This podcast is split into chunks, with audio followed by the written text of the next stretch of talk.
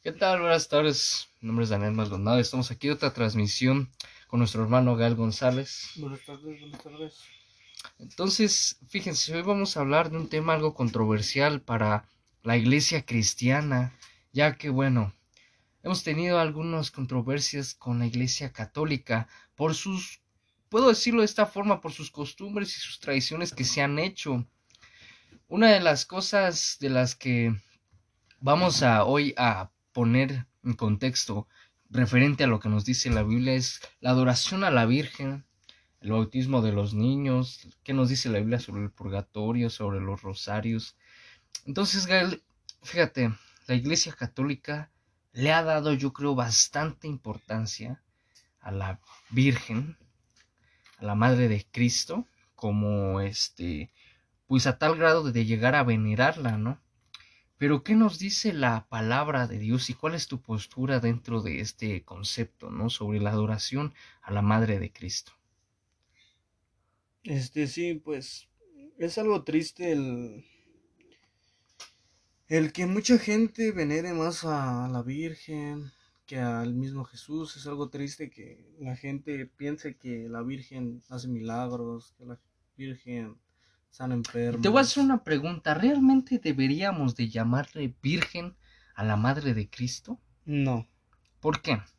Porque después de que de que tuvo a Jesús, este tuvo más hermanos eh, Jesús por, por parte de María y de José, porque dice la Biblia que cuando tuvieron a Jesús no, no, se habían conocido, pero ya después se conocieron y al referirse a conocerse... Está a tener la relación. A tener relaciones sexuales, pues.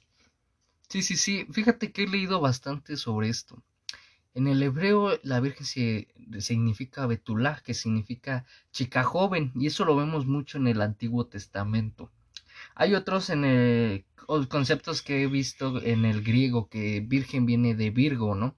Y cuando la matriz se rompe, deja la mujer de ser virgen. Entonces aquí podemos decir que desde que nace Jesucristo, la madre de Cristo deja de ser virgen. Entonces aquí ya no tienes un este un concepto que te respalde que, oye, pues fue virgen, o sea, ya, ya no, ya no dentro de esas dos cuestiones. Y como dices, o sea, tuvo más hijos. Nuestro contexto para nosotros virgen es una persona que no ha tenido pues relaciones sexuales y todo esto, ¿no? Entonces lo mismo pasa después con la madre de Cristo. A lo mejor en ese momento no fue virgen porque no tuvo relaciones y tuvo a Cristo, pero después tuvo más hijos, ¿no? Y ya no fue por obra del Espíritu Santo. Ahora, una de las posiciones, ¿le debemos de adorar como imagen? ¿Debemos hacer imágenes de la Virgen para adorarla? No, no, no, no. Pues Dios mismo dice que Él es un Dios celoso. ¿Cuál es tu postura dentro de todo esto? ¿Por qué le han dado, cuál es, por qué le han dado tanta importancia? Yo creo que le han dado más importancia a la, a la Madre de Cristo que al mismo Cristo. Pues es que la Iglesia Católica como tal enseña pequeñas mentiras porque imagínate, la Iglesia Católica es la iglesia más rica del mundo. Claro. Entonces, imagínate que dijeran, la, la Virgen no existe, los santos no existen. Ah, nada existe más que Dios, Jesús y el Espíritu Santo. Pues entonces imagínate cuántos ingresos se les van. Imagínate cada peregrinación que hacen para venir a ver a la Virgen, a San Judas. No, y lo que tienen que pagar para traer al Papa, ya ves lo que... tienen que pagar para bautizarse, para casarse, para confirmarse, para hacer te, su... te cobra un cura por hacer todo esto cuando el Señor Jesucristo no te cobraba? Y fíjate que es muy interesante lo que ahorita dices acerca de, de esto porque em, este sí mira eh, también aquí dice eh, bueno estoy investigando un poco sobre este tema y bueno vi un estudio bíblico católico. Y en este estudio bíblico católico dice este como veremos en este estudio profundo María es una clave para entender la historia de la salvación la Biblia describe a María como la Santísima que le dio carne al Verbo la madre de Dios y la madre espiritual de todos los que viven por fe en su Hijo. Entonces, aquí a ver tú desenglóbanos esto. La, el estudio católico dice que es la, la María fue la que le dio carne al verbo, ¿no? O sea, como que ya está sobrepasando la posición de Dios y la posición de Cristo. Mira, Juan 14, 6 dice, yo soy el camino y la verdad y la vida. Nadie viene al Padre si no es por mí. Ahí ya de, de entrada está diciendo que nadie es salvo por medio de nadie, más que por medio de Jesús. Entonces Juan 1 dice, Juan 1 dice, en el principio era el verbo y el verbo era con Dios y el verbo era Dios. O sea, nunca está diciendo que la Virgen este, fue medio para que el verbo se hiciera carne. y Sí, o sea, desde, desde, o sea, como que eso ya le está desacreditando el- la posición a Dios. Y es lo que te digo, volvemos, le dan un poco más de importancia a la, a, María y desacreditan la postura de Jesucristo y la postura de Dios. Fíjate, también han usado a la Virgen dentro de nuestro país como medio de conquista por los españoles. Hicieron que a través de la imagen de la, de la, de la Madre de Cristo, pues los indígenas que habitaban aquí pues, se cambiaran esa religión. Entonces desde ahí ya tenemos un problema, ¿no? Este sí, bueno, hay un problema en eso porque, pues, haz de cuenta que cuando llegaron los españoles, trajeron a, a la Virgen, pero se podría decir que la llamaban Guadalupe. Sí, no, y hasta ahora la llama. Ah, Guadalupe. Cuando en realidad la Biblia nunca menciona a Guadalupe, sino a María, la Madre de Dios, de Jesús. Entonces, pues se ha ido eh, desde ese tiempo, bueno, desde ahí eh, empezaron a confundir a la Virgen María con la Virgen Guadalupe. Entonces, pues ya todo el mundo dice, ay, es que Santísima Virgen de Guadalupe. y que no sé qué". Sí. Pero no. o sea, como no, que juntaron a las dos, Las dos tradiciones. las dos tradiciones, ¿no? Como que quisieron hacerlo más cristiano y dijimos, pues, "Ah, vamos a ponerle a esta Guadalupe como... Pero por medio del, por- o sea, nada más para el, ¿cómo se llama? El objetivo de conquista, ¿no? O sea, y ahora tenemos esa problemática que juntan a las dos, este, vírgenes, así decirlo. según vírgenes, y este, para objetivos de conquista, ¿no? Y, lo han y, y bueno, ahora la gente no sabe esto, y yo creo que es un tema que deberían investigar, porque esto sí, o sea, nos lo estamos echando encima a toda la iglesia católica, pero son cosas que se tienen que, que saber. Sí, exacto. Y ahora, el bautizo de los niños, ¿cuál es tu postura ante eso? Porque fíjate, la palabra nos enseña que Jesucristo se bautiza a los 33 años. Y todos aciertan, fíjate, lo que nos dice sobre el bautismo es dejar al viejo hombre que uno fue, dejar los errores que uno fue. Pero un bebé que no tiene conciencia de lo que hace, a lo mejor, ¿qué mal puede hacer un bebé? ¿Por qué lo vas a bautizar, no? O sea, realmente necesitas una preparación para eso. Exacto. Bueno, y entonces, mira, el, el bautismo a los niños es algo muy controversial porque dicen que traen el pecado original de Adán y Eva. Ajá, ese es también otro de los detalles que, este, pues analizamos, ¿no? Dentro de eso, porque hay el pecado original, pero a ver, tu posición dentro de eso.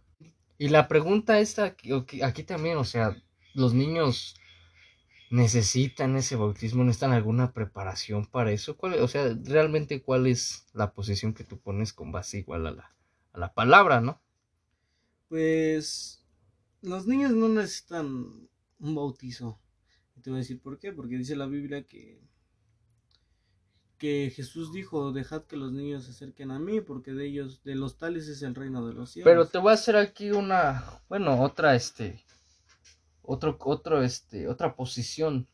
Los niños que ya conocen acerca de la palabra, los niños que ya más o menos están, pues yo creo que conocen el bien y el mal.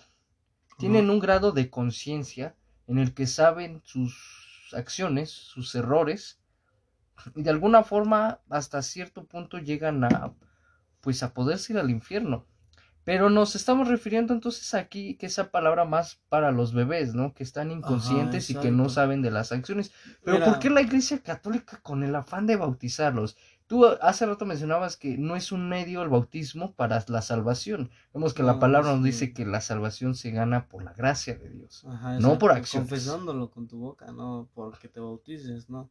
Si no, en ese caso, pues si no se hubiera bautizado Jesús, no hubiera sido salvo, ¿me entiendes? Pero mira, este, refiriéndonos a eso de si los niños se pueden ir al infierno o no, es que hay dos tipos de, de grados, por así decirlo, ¿no?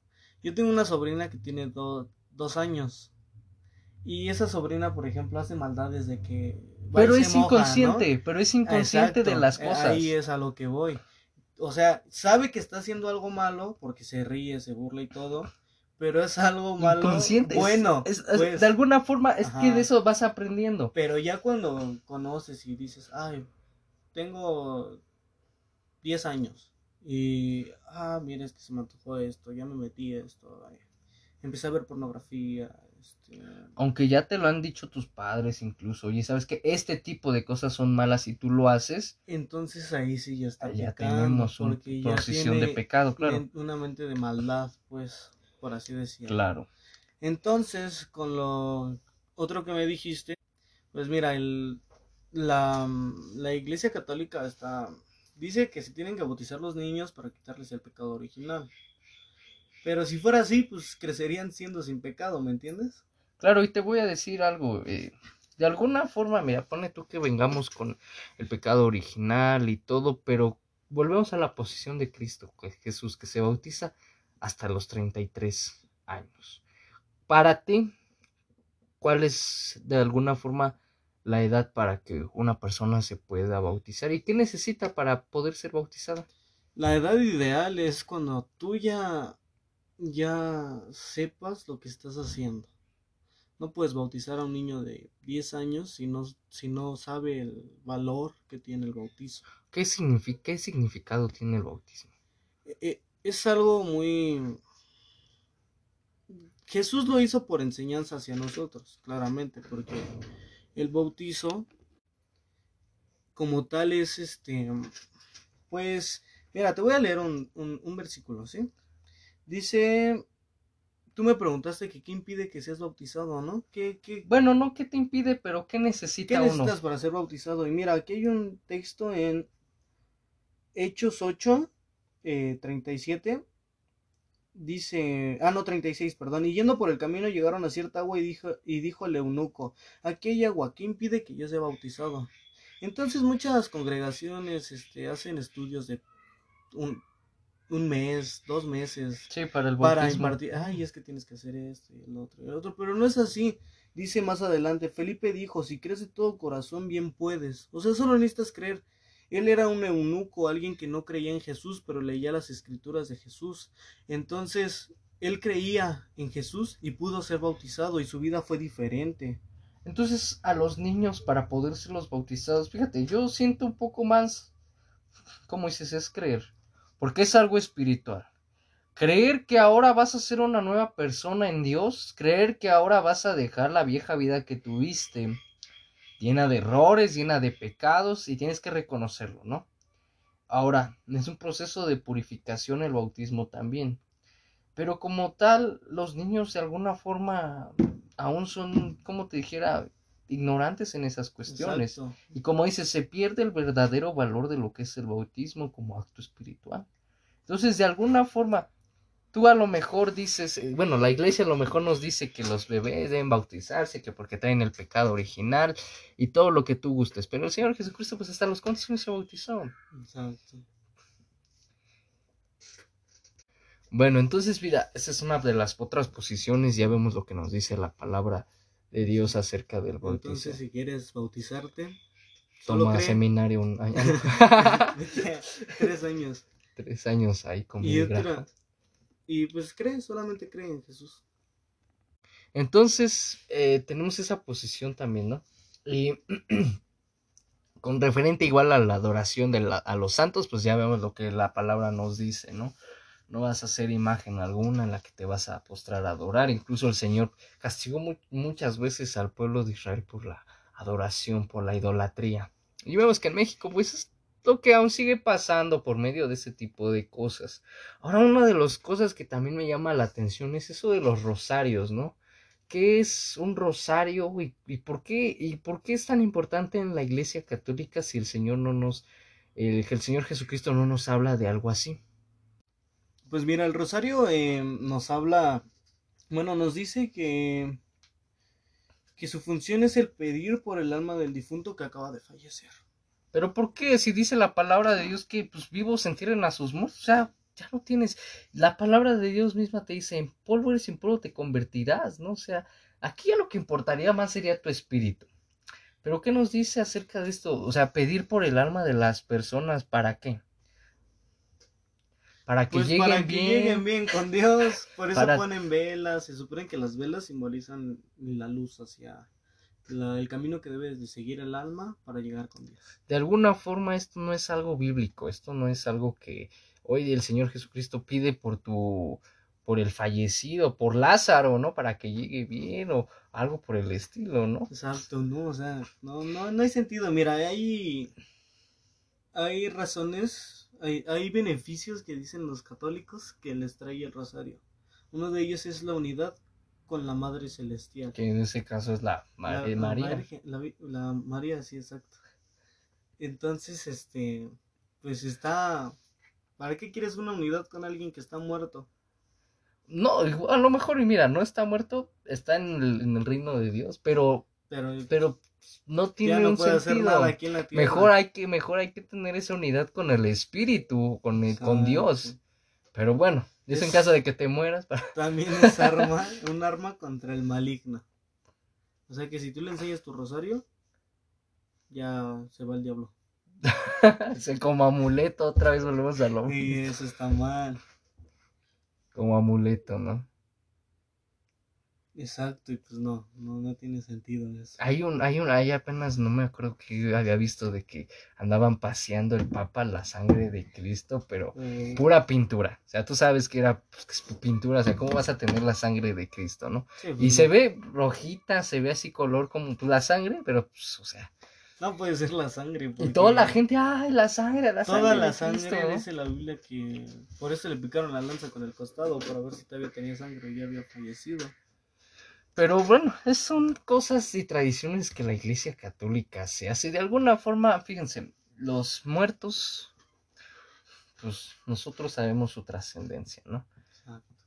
Entonces, ya no tiene algún sentido eso. Y ahora, ¿qué pasa con esto del purgatorio? Pues mira, el purgatorio es este... Para los católicos. Para los católicos, exacto. Y es un, un lugar donde vas. Bueno, donde ellos dicen donde vas. Y estás ahí hasta que...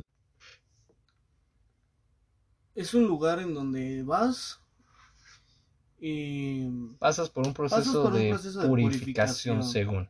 Exacto, cuando pues pero te voy a decir algo, si eso fuera real, no tendría sentido vivir en santidad, no tendría sentido vivir alejado de los pecados. Pues al final de cuentas vas a pasar por un proceso de purificación y de santidad. Mira, el purgatorio es el estado de los que mueren en amistad con Dios, pero aunque están seguros de su salvación eterna, necesitan aún de purificación para entrar en la eterna bienaventuranza. Ahora, esto pues está un poco trans trastornado. Por así decirlo. Por así decirlo. Porque, bueno, mueres con amistad con, en Dios, pues, pero en realidad ni siquiera es tu amigo, es tu padre, es tu, tú eres el hijo de Dios, entonces, este, por así decirlo, tienes un acceso al cielo, o sea, ya, ya está tu lugar seguro, entonces, dice la Biblia que desde antes de la fundación del mundo nos predestinó para ser salvos. Y aquí te voy a dar algo con respecto a lo que dices, fíjate, si uno vive en enemistad con Dios, a lo mejor nunca creyó en Dios, a lo mejor nunca hizo las cosas de Dios, y, sería algo dudoso decir que nunca escuchó a Dios, nunca supo de la existencia de Dios, es algo dudoso. Dios hoy en día es un ser universal que todos conocen, que todos ya saben. Pero vamos a suponer que esta persona no muere en Cristo, esta persona no muere recibiendo a Cristo. ¿Qué pasa? ¿Pasa por, la, por el purgatorio? Pues no. Pues el purgatorio no existe. Primero, vamos a suponer, para la postura católica, ¿no? Ah, Pasará a esta persona por el purgatorio, pues como dices, no, porque ya es juzgada por Dios por sus acciones buenas. Pero si tuvo más acciones malas, pues va a recibir el castigo. O sea, realmente el, el, purgatorio no tendría sentido para el cristiano. Dice que eh, que es para la gente que estuvo segura de su salvación, pero no hizo buenas obras, por así decirlo. De todos modos, la palabra dice pues, que se hubiera ido, entonces, si estaba seguro de su salvación, entonces debería de entrar al cielo directamente, no tendría que pasar por ningún purgatorio. Así es, entonces, y la misma palabra te lo dice, por gracia sois salvos, no por las obras. Pero bueno, son ideas más de la iglesia católica. Apostólica y romana. Entonces, mis hermanitos, Cuando la misma iglesia romana fue la mató que, a los cristianos, fue la que, a per- Pab- fue la que persiguió a a, los- Pablo. Así, entonces, de alguna forma se han llenado como que de esas tradiciones, de esas costumbres. Ahora, la posición con respecto a lo que nos dicen, eh, de alguna forma, los curas, los sacerdotes, no voy a decir padres, los curas y los sacerdotes, por algún evento que tú tengas, ya sea te vas a casar, ya sea vas a bautizar a tu bebé, vas a hasta lo de la comunión con Dios, ¿no? Cuando este todos podemos tener comunión con Dios, o sea, primera y segunda comunión, o sea, a mí se me hace algo muy pues, muy Y tradicional. luego que no te puedes casar sin tener tu comunión, después de bautismo. No, o sea, muchos, muchos trámites a mí se me hace. Pero bueno, te cobra el cura por hacer ese tipo de cosas. Tú dime cuál es la posición ahí. No sé yo realmente cuánto cobre un cura por irte a casar, por ir a hacer un evento de esas magnitudes, pero yo creo que es un poco caro, ¿no? Pues mira, cuando se bautizó Jesús, nadie le cobró nada. Cuando Felipe bautizó al eunuco, no le cobró nada. Cuando el Señor Jesucristo, perdón, cuando el Señor Jesucristo eh, enseña en los templos, cuando el Señor Jesucristo discípulo, pues no te cobró. Yo en la Biblia nunca menciona que el Señor Jesucristo cobró por algo. Sí, exacto. Entonces, la posición ahí, ¿cuál es, cuál es la correcta? Pues Dice la palabra que lo que de uno es por gracia, lo que un- de uno es lo dado que por das gracia. de gracia, de gracia se recibe. Así es, entonces, este, igual a nosotros, ¿no? Lo que Dios nos da por gracia, el conocimiento y la exposición, de lo debemos de dar por gracia, pero Gracia es un regalo, se puede decir que gracia se simboliza un regalo. si algo que no merecemos. Entonces lo que te dio Dios de regalo, ya sea tu salvación, ya sea conocimiento, tú veas así, tú dalo de gracia. Si tú este, tienes la posibilidad de predicar a hospitales, a regalar comida a los que no tienen. Pero entonces este tipo de personas cobran por sus servicios cuando la palabra no te enseña a eso. O sea, yo sé que tienen conocimiento teológico y tienen sus carreras teológicas y todo, ¿no? Ahí entramos en un conflicto algunos, porque sí tienen carreras y todo, y créeme que la teología es una carrera como tal que puede recibir ingresos de esa, de esa misma carrera. Pero te voy a decir una si tú, cosa. por ejemplo, como teólogo impartes un seminario, pues obviamente vas a cobrar por eso. ¿Por qué? Porque si tú vas a un seminario de Stephen Hawking o que tú quieras, te va a cobrar por lo que sabe y por lo que te dice. Es lo mismo con la teología y con todo eso. Es un estudio que tú estudias, va a ir a la redundancia, y es- entonces pues, es permitido cobrar por eso, ¿no? Hasta cierto punto, hasta cierto punto por lo que te digo que de lo que nos Dios nos da de gracia. Dice la palabra que de lo, pues es que mira, entramos en varias controversias con respecto a esto porque la teología en nuestro país no es visto tal como una carrera avalado por el gobierno, porque el clero y la iglesia y ¿cómo se llama? y el Estado no tienen nada que ver. Entonces, de alguna forma no podemos decir, oye, mira, yo tengo la carrera de teología, o sea, sí puedes estudiarlo de forma diferente.